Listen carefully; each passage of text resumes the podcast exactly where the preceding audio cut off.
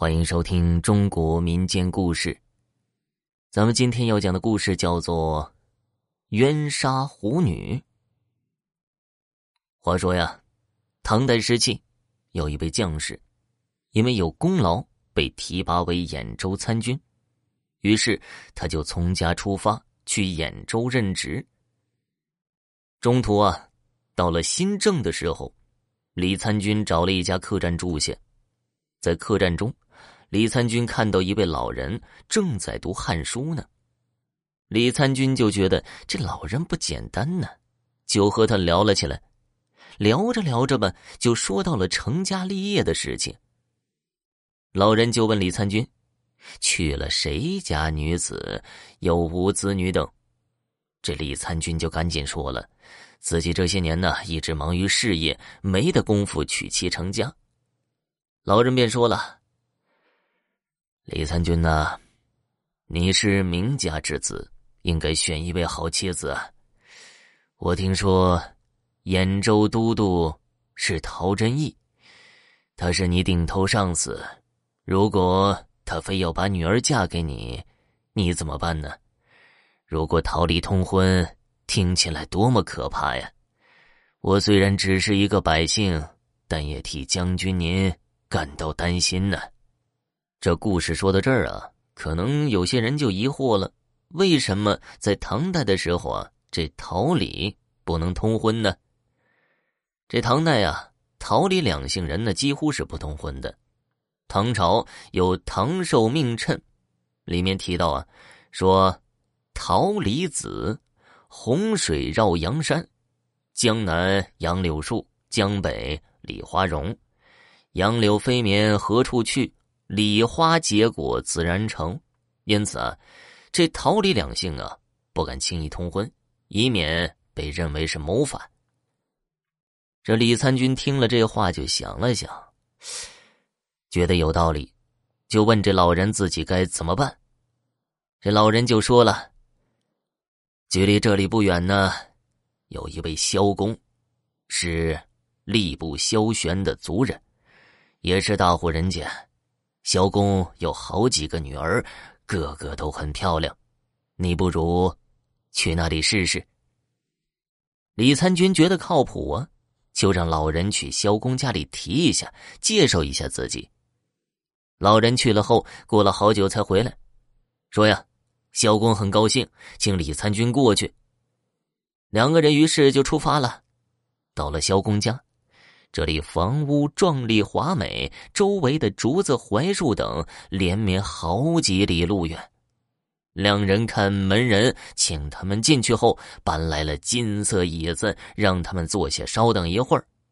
很快，萧公出来了，他穿着紫罗袍，拿着拐杖，看起来很有气势。李参军一看，施礼后再三感谢，这萧公就给他回礼了，就跟他说了。老夫已经很久没见到新人了，一向闭门自乐，没想到如今还能见到李参军这般人物，幸会，幸会呀！萧公请两人进入大厅，这里边啊已经摆下宴席了，菜肴很是丰富，很多菜李参军都没见过。吃过饭之后，老人开口说话了：“这李参军想娶亲。”前面我来说过了，萧公已经许诺。萧公于是和老人交谈着，两个人说话有些奇怪，都是本地方言，李参军也听不太懂。随即，萧公写了书信，让人交给县官，让他请人选个好日子。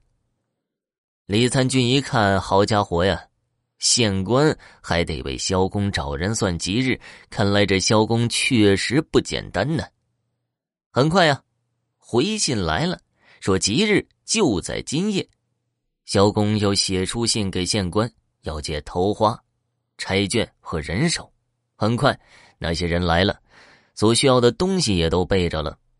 晚上啊，县官也过来了，亲自祝贺萧公。很快人到齐了，李参军和萧公一个女儿举办婚礼，进入洞房。到了洞房里。李参军看到新娘子很美，心花怒放，于是一夜欢愉。天亮之后，萧公对女儿说道：“李参军还得去上任，时间有限，你们不要在家里住着了，赶紧随他去上任吧。”女儿点头答应了，李参军自然也答应了。萧公让人准备东西，他出手十分阔绰，包括五辆珠宝装饰的牛车、奴婢、仆人，连同马有三十多，其他的美玉、珠宝、华服那就不可胜数了。附近的人看到后，都纷纷表示羡慕，有些人还说呀：“这一定是公主或者王妃出去玩的。”李参军上任以后，前后两年时间干得还不错。后来奉命去洛阳，他把妻子留在家中，婢女也都留下陪伴妻子。但是那些婢女都很漂亮，来往的男子看到后，大多数都会被她们的美貌所迷惑，迷失心智。不过呢，迷惑是迷惑，他们也从来没有勾引男子发生什么事情，更没有因此害人。有一天呢，有一位叫做王勇的参军，带着属下和猎犬出去打猎。一群人经过李参军家的时候，李参军的妻子和那些婢女看到猎犬后十分害怕，一个个吓得花容失色，尖叫着躲入屋里，关上了门。王勇注意到之后，心中一动，他开始怀疑了：这家的女子都是妖精。于是，王勇也不再出去打猎了。他想了想，让属下牵着猎犬，径直闯入到李参军家中。李参军的妻子和婢女更加害怕，都躲入到堂屋之中，关上了门，连喘气声都不敢太大。那些猎犬似乎察觉到了什么，拼命的冲着堂屋狂吠。李参军妻子在门后瑟瑟发抖：“我家婢女都被你的狗吓到了，如今一个个都躲在门后发抖。”王参军。你有什么事啊？为何牵着狗到我家呢？你和我夫君同为参军，不知道这是他的家吗？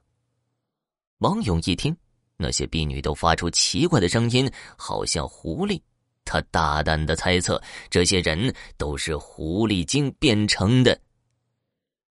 好了，听众朋友，本集播讲完毕。要想知道后面发生了什么，请继续收听下集。